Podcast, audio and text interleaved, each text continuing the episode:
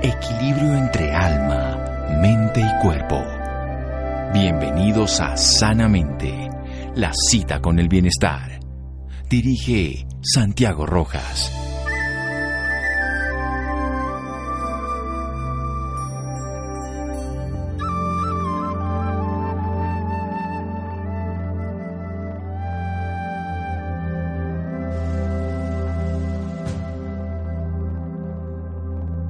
El mayor descubrimiento de generaciones es que un ser humano puede alterar su vida alterando su actitud y su salud.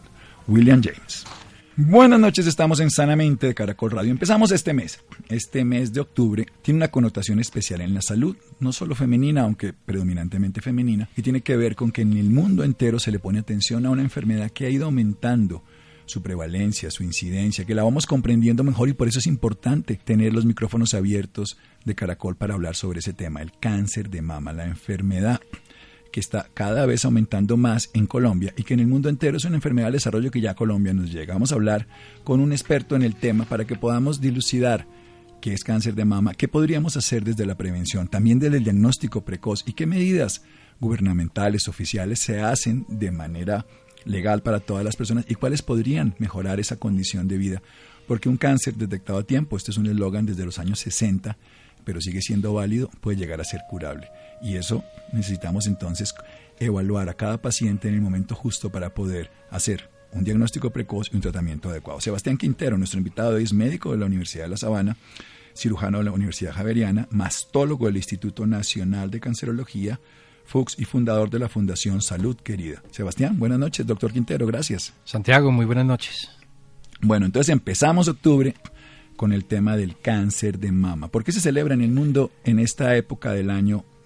Digo, se celebra en el sentido de celebrar para que estemos todos atentos a este proceso que es complejo, pero que podemos tener en muchos casos solución si lo hacemos a tiempo.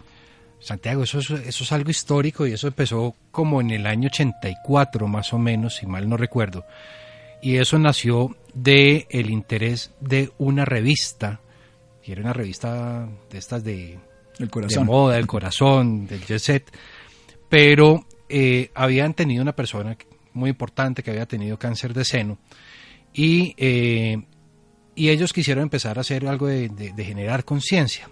Con esta persona no lo lograron, pero entonces empezaron a, a trabajar en conjunto con la, con el, la American Cancer Society y empezaron a generar todo lo que hoy en día se llama el mes del el cáncer de seno. Y, eso, generalmente esa, esa edición la sacaron precisamente para un mes de octubre y, y se quedó en, en, los años. Y eso empezó a generar unos cambios muy importantes en cuanto a políticas gubernamentales en Estados Unidos. Empezó a generar un, interés del gobierno principalmente en los temas de, diagnóstico temprano.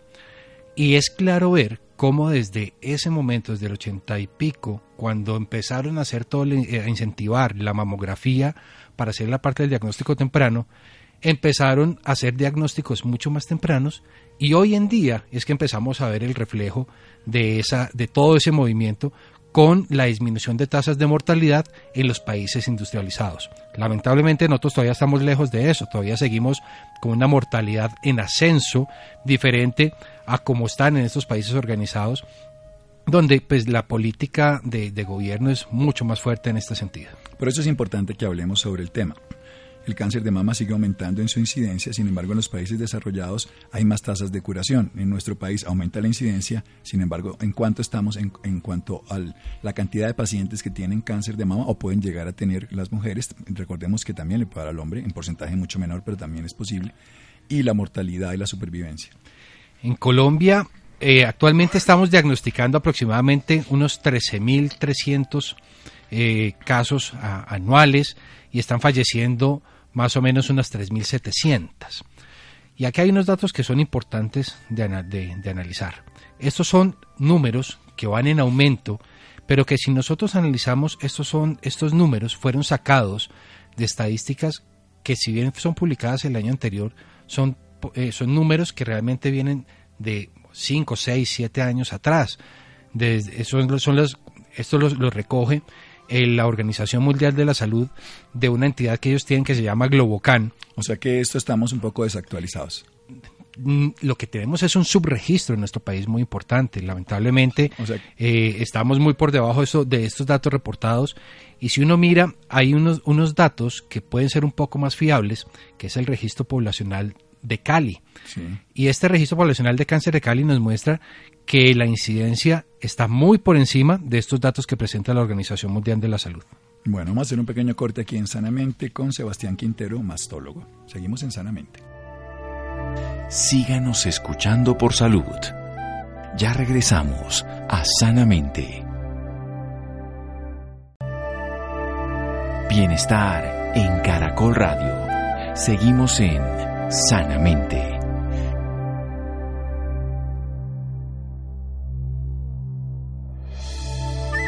Seguimos en Sanamente de Caracol Radio, Sebastián Quintero, nuestro invitado de hoy, médico de la Universidad de La Sabana, cirujano de la Universidad Javeriana, mastólogo del Instituto Nacional de Cancerología y fundador de la Fundación Salud Querida. Nos está hablando de octubre, es un mes que en el mundo entero se habla sobre el cáncer de mama, que es una enfermedad que sigue aumentando en su incidencia y que en el mundo entero con los diagnósticos precoces se está viendo que se puede disminuir la mortalidad y en Colombia infortunadamente esa curva no se logra. ¿Por qué no se logra esa posibilidad de un registro adecuado? Nos acaba de hablar de un subdiagnóstico según la OMS y por qué no se logra la posibilidad de una curación mayor como en países desarrollados. En Colombia todavía hay múltiples factores para que ello ocurra. Uno es el desconocimiento y a pesar de que el cáncer de seno es tan mediático, todavía muchas personas no saben si quiere hacerse un ectoexamen, menos aún saben que existe un especialista en el tratamiento del cáncer de mama que se llama mastólogo, todavía siguen acudiendo al médico general, al ginecólogo y no conocen la mastología como, como, como profesión. Eh, los tabús sociales que existen, recordemos que muchos esposos a veces ni siquiera le permiten ir al médico a una mujer para que le examinen los senos y eso, eso, es algo que, que, vemos en nuestro país. Eh, y obviamente también las personas, las dificultades de acceso en nuestro, en nuestro país. Muchas personas y muchas mujeres que consultan por una masa y eventualmente que era temprana pueden pasar muchos meses en, en, Colombia para que se le haga su primera atención y luego, el, y luego que se le haga un diagnóstico y peor, peor aún empezar su tratamiento. Nosotros tenemos algunas estadísticas y por ejemplo la, la cuenta de alto costo muestra que pueden pasar casi seis meses en, en, escenario de EPS desde el momento de la sospecha de un diagnóstico hasta que se hace el diagnóstico seis meses donde el paciente, la enfermedad sigue activa, si existe, Exactamente. Y no tiene tratamiento, solamente estamos completando el diagnóstico. Hasta tener el diagnóstico. Y más triste aún es que pueden pasar otros seis meses desde el momento en que se hace el diagnóstico hasta que tiene su primer tratamiento. Hagamos un énfasis, doctor Quintero, que esto es importante. Una mujer, ¿cuándo la deberíamos diagnosticar nosotros para que tuviéramos la posibilidad más alta de curación? ¿Y cuándo ya estaríamos en un lugar solo de paliarla, que es aliviar síntomas, pero no poderla curar? Eso es una de las cosas importantes, Santiago, y en algún momento eh, lo mencionábamos en alguna, en alguna conferencia en la que coincidimos, y es que ojalá ninguna mujer tuviera algún síntoma para ser diagnosticada. Es decir, nosotros creo que históricamente se ha hablado del autoexamen y las masas y los cambios de piel, pero recordemos que muchos de esos cambios ya son cambios tardíos de la enfermedad. Cuando uno ya toca una masa palpable y una mujer que solamente conoce sus senos, pero que no es especialista en detectar masas como un mastólogo, ya digamos que estamos un poco tarde. Sí, no en el momento en que nosotros quisiéramos detectarlo. Algunas masas se pueden, se pueden ser palpables aún teniendo eventualmente un tamaño pequeño, 15 milímetros o algo. Pero es que uno no, ojalá las mujeres se detectaran cuando todavía no ha generado ningún síntoma, cuando el tumor puede medir milímetros, cuando no ha generado el dedo no es capaz de, palpar eso, ni siquiera de un mastólogo. y precisamente por eso es que entra a jugar el papel de la mamografía. La mamografía es el único estudio que ha logrado disminuir la mortalidad por cáncer de seno y precisamente lo hace porque es capaz de detectar cánceres en fases o en estadios muy tempranos, cuando el tumor es muy pequeño, cuando apenas eventualmente apenas empieza a desarrollarse y ese es el momento en que uno debería hacer un diagnóstico. ¿Cuándo se le debe hacer la mamografía a cualquier tipo de mujer sin ningún antecedente? Familiar. Recordemos además que el cáncer de mama es hereditario en un porcentaje pequeñito, del 5 al 8%, y no o sea que la mayoría de personas piensan, no, mi, mi familia nadie ha dado cáncer de mama, o sea, a mí no me va a dar. Eso es evidentemente no cierto. tamito es que el 75% de los cánceres diagnosticados no tienen ningún factor de riesgo asociado. Pero para responder esa pregunta, aquí es donde empieza uno a limar asperezas con las políticas gubernamentales. Nosotros, por ley en nuestro país, la mamografía de forma de tamizaje regulado está autorizada cada dos años entre los 50 y los 70 años. Sin embargo, en nuestro país, según datos de, un estudio que realizó la Asociación Colombiana de Mastología, uno de cada tres casos está siendo diagnosticado antes de los 50 años. 32%. Y hay algunas estadísticas. de cada tres casos les hacemos una mamografía a los 50, pero el tumor lo tiene entre los 40 y los 50, o antes de los... Exactamente, uno de cada tres casos está siendo diagnosticado actualmente en nuestro país antes de los 50 años. Para un país que está diciéndole a sus mujeres que empiecen su tamizaje desde los 50. Y esto puede ser incluso un poco mayor. Hay algunas estadísticas de algunas instituciones, como la Clínica de las Américas en Medellín, Clínica del Contra en Bogotá, que muestra que esa estadística puede estar rondando entre los 36 a 38. Es decir, estos, estos son cifras muy importantes para nosotros apenas estar empezando el diagnóstico posterior a ello. Estas personas se diagnostican Obviamente el cáncer es una enfermedad que se tiene que ver en el microscopio, me refiero que es histopatológica, pero el diagnóstico de la imagen es con una radiografía del seno que se llama una mamografía. ¿Esta es un, examen riesgoso? ¿Por qué no se hace antes? Generalmente no se hace por algunos estudios, por lo menos en nuestro país, y hay, eh, donde dicen que la, la utilidad de la mamografía en mujeres jóvenes realmente no tiene mucha utilidad. hay que recordar que estos estudios se basaron, y que es de donde se basaron las leyes de nuestro país, se basaron en estudios realizados en países escandinavos y en Estados Unidos, donde el índice de mujeres jóvenes es muy bajo, menor del 20%. Sin embargo, como mencionábamos ahorita, en nuestro país es mucho mayor. Por lo tanto, pues no deberíamos asumir estudios de otros países para la realidad de nuestro país. De ahí radica todo el, todo el, inicio de todo este problema. Pues ya usted nos está contando que estudios de nuestro país nos dicen que una de cada tres mujeres aproximadamente, incluso aquí 36, 38%, que sería más que eso, llegarían a tener cáncer antes de la edad que, nos que se deberían hacer las mujeres una mamografía. Sí, por eso la Asociación de Radiología Americana y muchas asociaciones en Estados Unidos recomiendan la realización de la mamografía a partir de los 40 años y de forma anual. Y no cada dos años. Y no cada dos años. En algunos países Obviamente esto también tiene una parte económica detrás y hay países de, bajos recursos donde un tamizaje organizado, es decir, donde se le puede, donde a todas las mujeres del país se les realiza una mamografía, eventualmente puede tener cabida esto. Sin embargo, en Colombia este tamizaje organizado realmente no existe. Pero sí, en, ah, Colombia existe una cosa que llama el tamizaje de oportunidad. Y es la mujer que asiste porque eventualmente, mm, oiga, yo tengo un dolor en el seno, aprovechen ese momento para hacerle la mamografía. O también la mujer que eventualmente consulta por alguna otra situación o porque tiene la tensión alta o algo, pues si ya es mayor de 40 años, pues deberían hacerle una mamografía como la medida de oportunidad.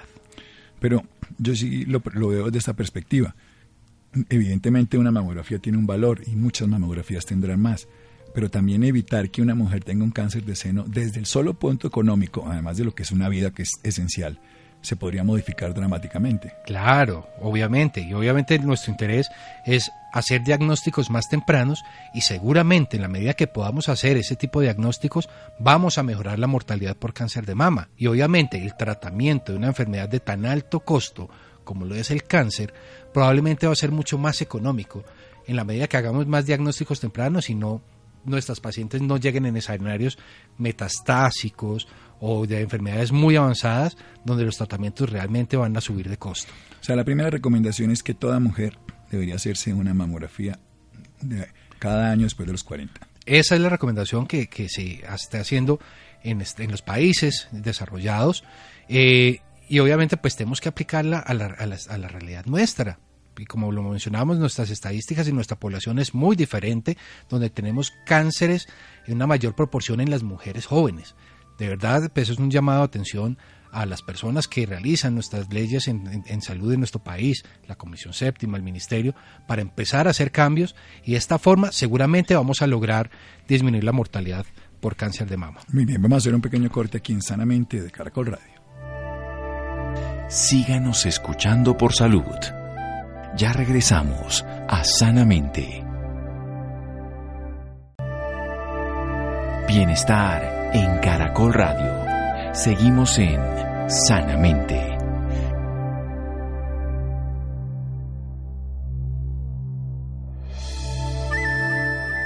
Seguimos en Sanamente de Caracol Radio. Sebastián Quintero, nuestro invitado de hoy, médico en la Universidad de La Sabana, cirujano en la Universidad Javeriana, mastólogo del Instituto Nacional de Cancerología y director y fundador de la Fundación Salud Querida, ocupa de las mujeres con cáncer de mama. Nos está hablando de que deberían hacerse todas las mujeres a los 40 años una mamografía anual y no, 50, no a los 50 años, porque una de cada tres podría tener la enfermedad que no se diagnosticaría en ese caso, entonces entre los 40 y los 50 años. ¿Por qué es importante la mamografía? Por una razón, porque la mayoría de los tumores cuando se diagnostican ya están en un estadio un poco más avanzado. Y el cáncer en estadios que llamaríamos carcinoma in situ, que no ha pasado la membrana, que son tumores muy pequeñitos, que se ven como calcificaciones, como unas manchitas, simplemente en ese momento la posibilidad de curación es altísima, mientras que cuando el tumor ha crecido, ha invadido el, el tejido, como puede ser la piel, ha invadido los ganglios, ha ido a otros lugares como se llama metástasis, que puede ser el pulmón, que le queda cerca, también los huesos o el cerebro, cualquier órgano del cuerpo, tendríamos una posibilidad mínima de curarlo. O sea que el diagnóstico precoz se vuelve importante. Hablemos de algo que se le recomienda a las mujeres desde hace muchos años, que es la valoración que se hagan del autoexamen de mama. ¿Cómo se hace y qué importancia tiene? Eh, Santiago, es importantísimo y es porque históricamente todas las campañas de prevención y de cáncer de seno han abocado al autoexamen como la mejor estrategia, cuando realmente es la, estrategia que yo menos recomiendo. Realmente, para que una mujer se toque una, una lesión o que existente en la mama, ya debe tener un tamaño suficiente que eso representaría eventualmente una, fase más avanzada de la enfermedad.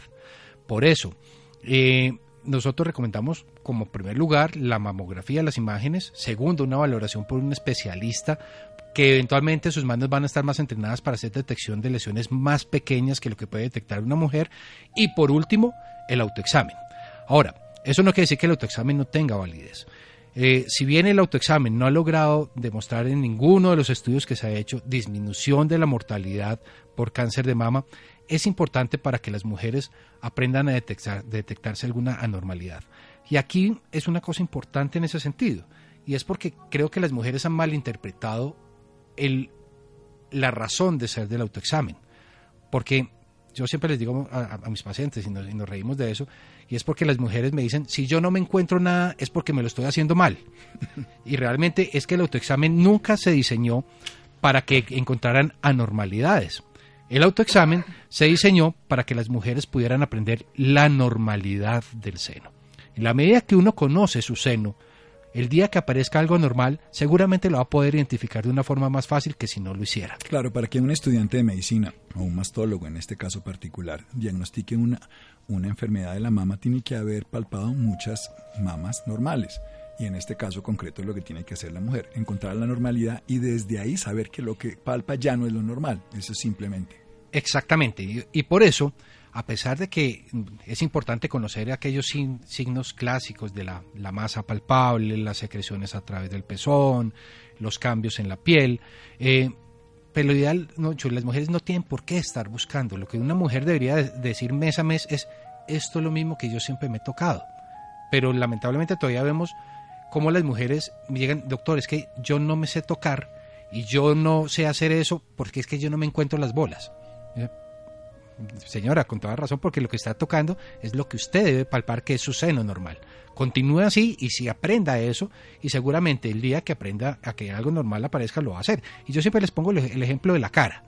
Es muy, uno se para en un espejo todos los días de su vida y se conoce su cara de memoria. Y el día que le sale una peca nueva, ese día la identifican precisamente porque se conocen su cara de memoria. Tiene una memoria de eso.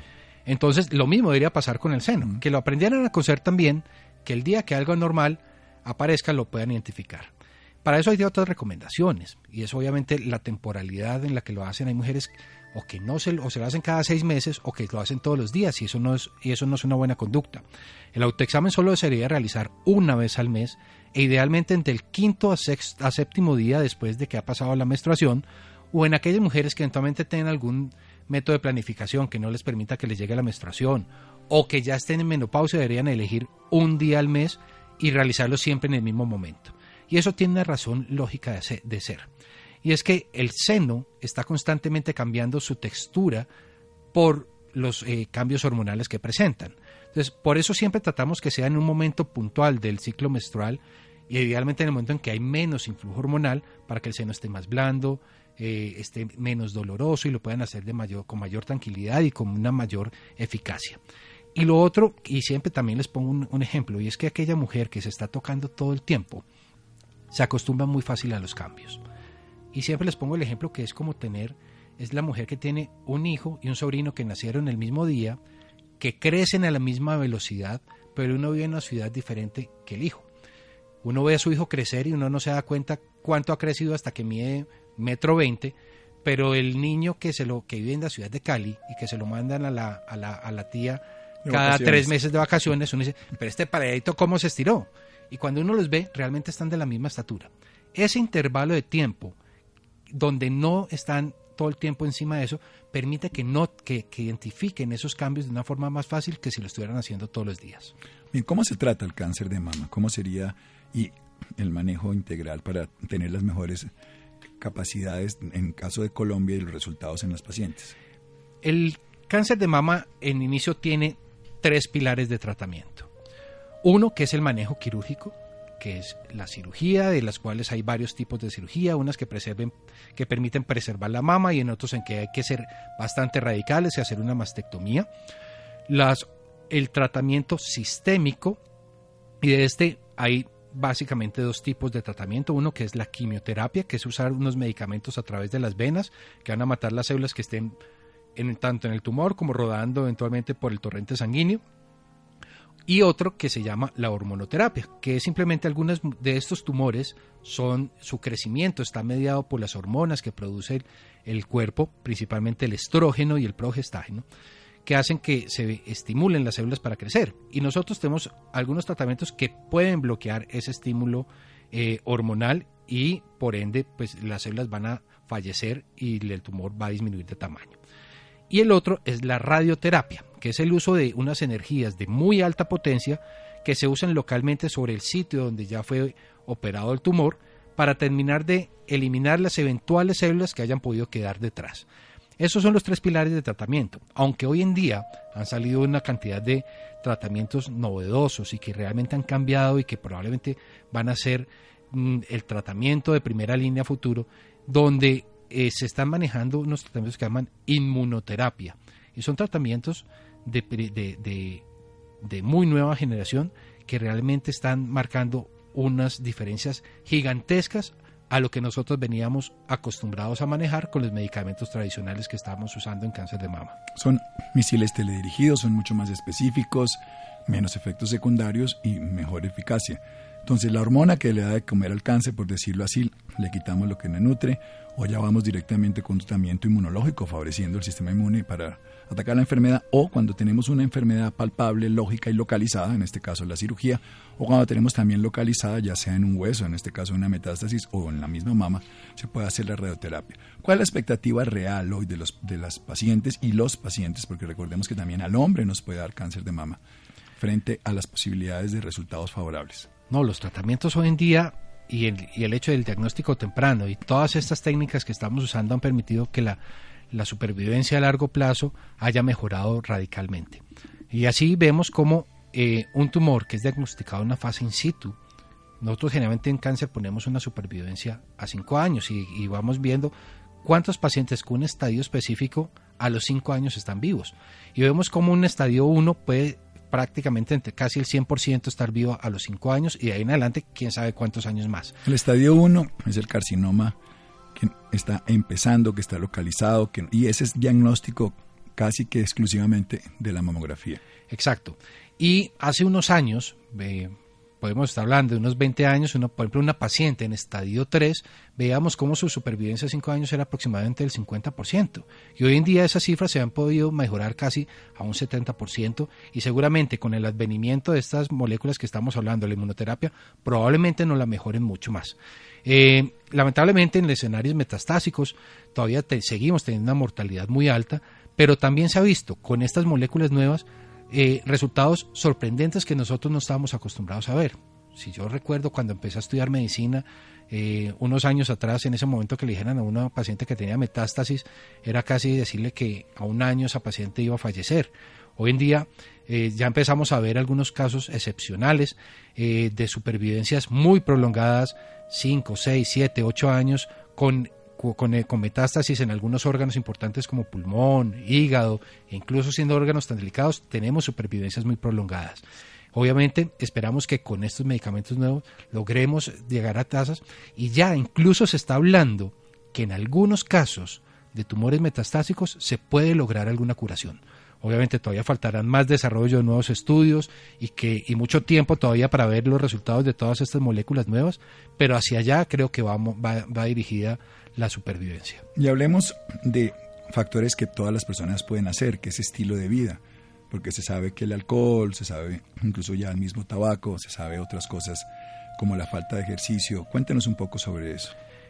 Bueno, eso es importantísimo y realmente nosotros en, cáncer de mama siempre hemos dicho que el enfoque primario nuestro es a tratar de hacer un diagnóstico temprano porque realmente es poco lo que podemos hacer desde el punto de vista de prevención. Lamentablemente no existen medicamentos que vayan a hacer una prevención real o salvo en casos de alto riesgo donde eventualmente usamos algunos tratamientos que usan en cáncer de mama eh, como el tamoxifeno que es uno de estos medicamentos que hablábamos de hormonoterapia pero solo se usan en pacientes que eventualmente ya han tenido algunas células anormales o que tienen unos riesgos tienen un precáncer por decirlo de esa manera entonces pero en la población general realmente es poco lo que podemos usar, salvo las medidas que tú estabas diciendo, y son realmente los cambios de hábitos de vida. Nosotros sabemos que la obesidad es hoy en día uno de los factores principales de desarrollo de cáncer de mama y entre mayor sea el índice de masa corporal, mayor va a ser el riesgo.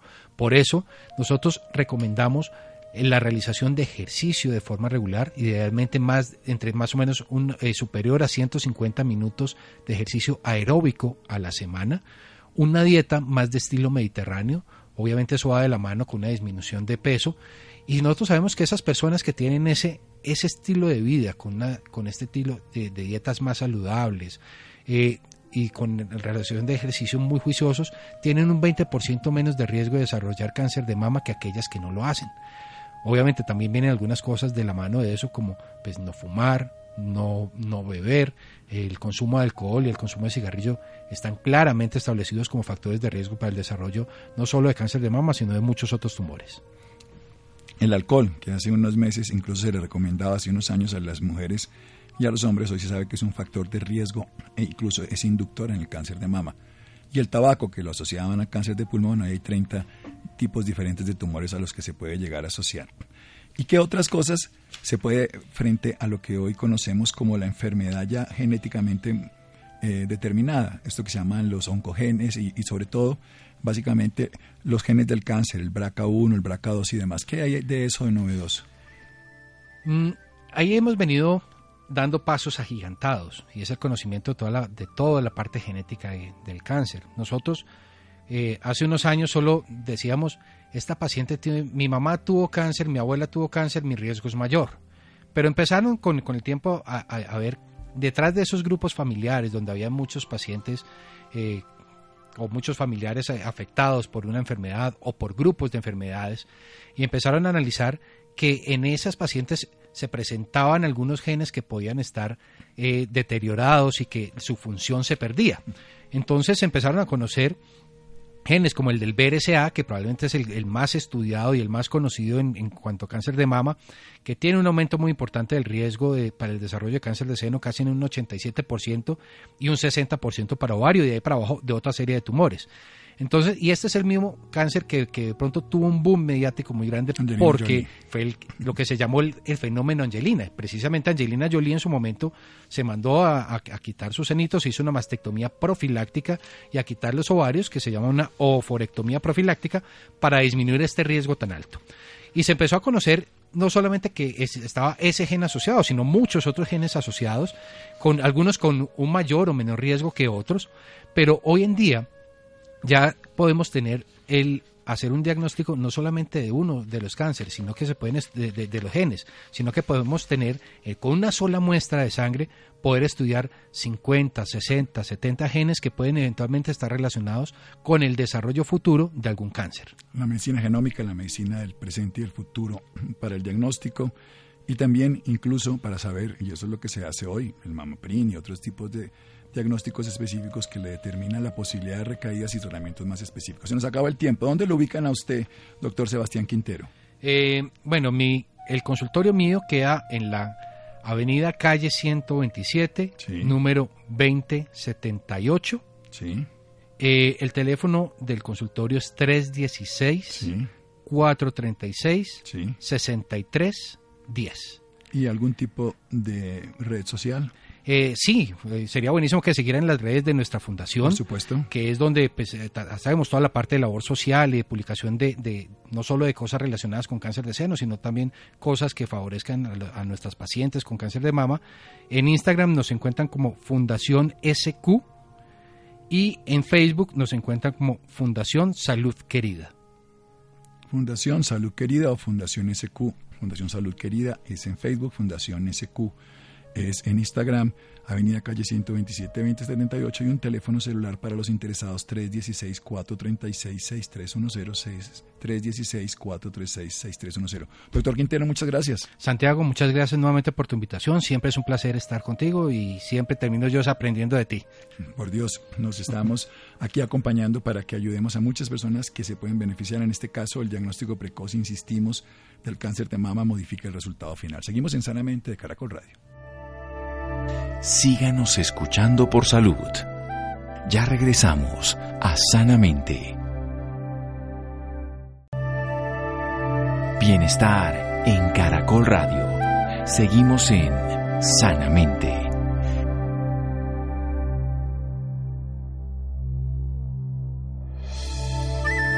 Seguimos en Sanamente de Caracol Radio.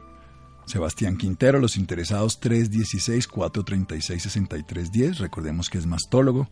Las enfermedades de la glándula mamaria que le dan a las mujeres, pero también al hombre le puede llegar a dar cáncer de mama. Los interesados en Instagram, arroba Fundación SQ de Salud Querida y en Facebook, Fundación Salud Querida. Muy bien, cambiando de tema. Artritis psoriásica y su impacto en la calidad de vida. La artritis psoriásica influye desfavorablemente en la calidad de vida de los pacientes. Se caracteriza por una enfermedad crónica en las articulaciones, artritis, inflamación articular, y, la, y presenta en un 10 a 20% de las personas con diagnóstico de psoriasis, que es una enfermedad de la piel. Vamos a aprender de esto. Laura, buenas noches. Doctor, muy buenas noches y bienvenido sanamente de Caracol Radio. Laura, muy buenas noches. Muchas gracias.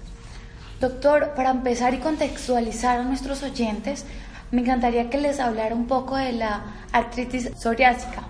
Bueno, la, artritis psoriásica eh, es una enfermedad que se caracteriza por una inflamación. Se inflama la articulación y se inflama la piel y produce unos síntomas dados por dolor. Dolor y por inflamación. Generalmente afecta la calidad de vida, calidad de vida de estos pacientes, porque son pacientes que por el mismo dolor se limitan para hacer ciertas actividades diarias, como actividades de higiene, de aseo, de alimentación, de desplazamiento, y pues tiene un impacto muy grande a nivel de salud pública. ¿Y cuál es la causa de esta enfermedad? La causa no se conoce exactamente. Hay una alteración del sistema inmunológico que empieza a atacar el propio cuerpo, ataca las articulaciones, ataca la piel, pero no se sabe cuál es la causa que origina de que ese sistema inmunológico empiece a atacar el propio cuerpo. Se sabe que como consecuencia de ese problema del sistema de defensas hay una inflamación, pero la causa como tal no se conoce en este momento. Doctor, ¿y ataca más a hombres o a mujeres? Por igual, la relación hombre-mujer es uno a uno. ¿Y las edades? Las edades eh, generalmente es en población joven, entonces hablamos de personas más o menos en los, entre los 30 a 40 años, donde se encuentra más del 70% de los nuevos casos diagnosticados de artritis psoriásica.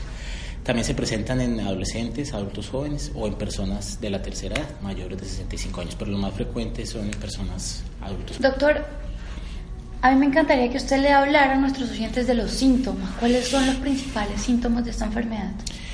Los síntomas para sospechar una artritis psoriásica es en primer lugar el dolor articular.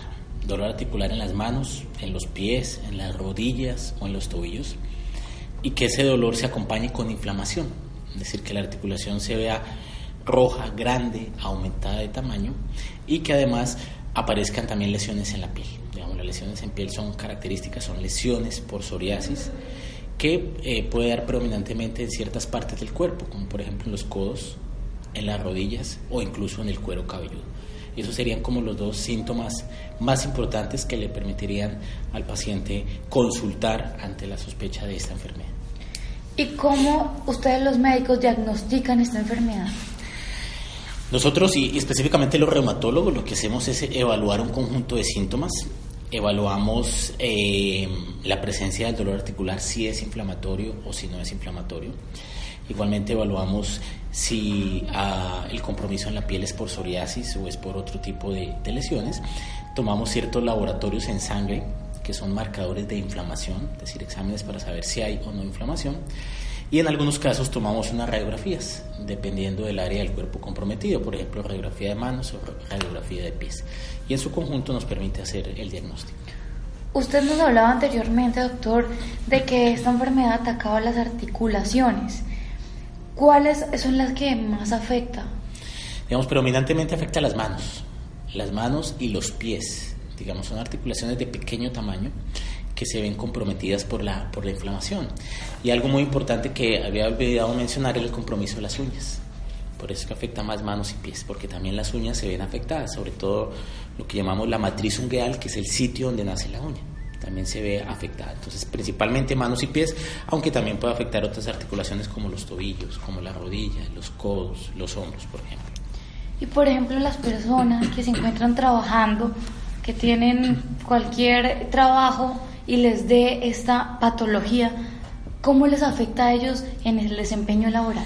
Esta es una enfermedad que afecta de forma muy importante la calidad de vida y la aptitud laboral. Es decir, que por esta enfermedad muchos pacientes pueden estar incapacitados. Incapacitados es decir, que no pueden ir a ejercer su actividad laboral o ausencia laboral específicamente por los síntomas asociados con la enfermedad. Entonces impacta mucho la parte laboral, sobre todo por el dolor y por la inflamación, que estos dos síntomas los limitan o los incapacitan específicamente para hacer ciertas actividades que tengan que comprometer las manos o los pies o desplazarse de un sitio a otro.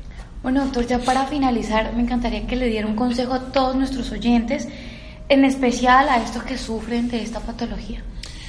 Bueno, el principal consejo sería que consulten al reumatólogo. Digamos, el reumatólogo es el especialista más idóneo para el manejo integral de la artritis psoriásica y digamos la, eh, la asesoría y el seguimiento continuo por parte del reumatólogo sería el principal, el principal consejo para que él les explique cómo es la enfermedad, qué implica, cómo tratarla de forma adecuada y lo más importante, cómo prevenir las complicaciones a largo plazo que se pueden presentar por la enfermedad. Y por ejemplo, las personas que estén más interesadas, ¿dónde lo pueden encontrar o dónde pueden encontrar más información sobre el tema?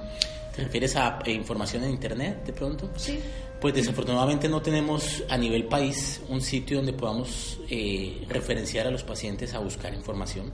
Sin embargo, yo puedo sugerir una página que es eh, de España, se llama Conartritis pegado, www.conartritis.com, y digamos es un grupo de asociación de pacientes con artritis psoriásica y con otras formas de artritis donde hay información como tal para los pacientes. Entonces, si pueden consultar por internet, hay una información que es una información verídica, que es real, que no es información ficticia y que puede servir de ayuda para estos pacientes que tienen artritis psoriásica. Sería una buena sugerencia. Bueno, doctor, muchísimas gracias por acompañarnos esta noche en Sanamente de Caracol Radio. A usted, Laura, muy amable, muchas gracias. Bueno, gracias, Laura. Santiago, Camila, Ricardo Bedoya y Esther Rodríguez, quédense con la voz en el camino con Ley Martín. Caracol piensa en ti. Buenas noches.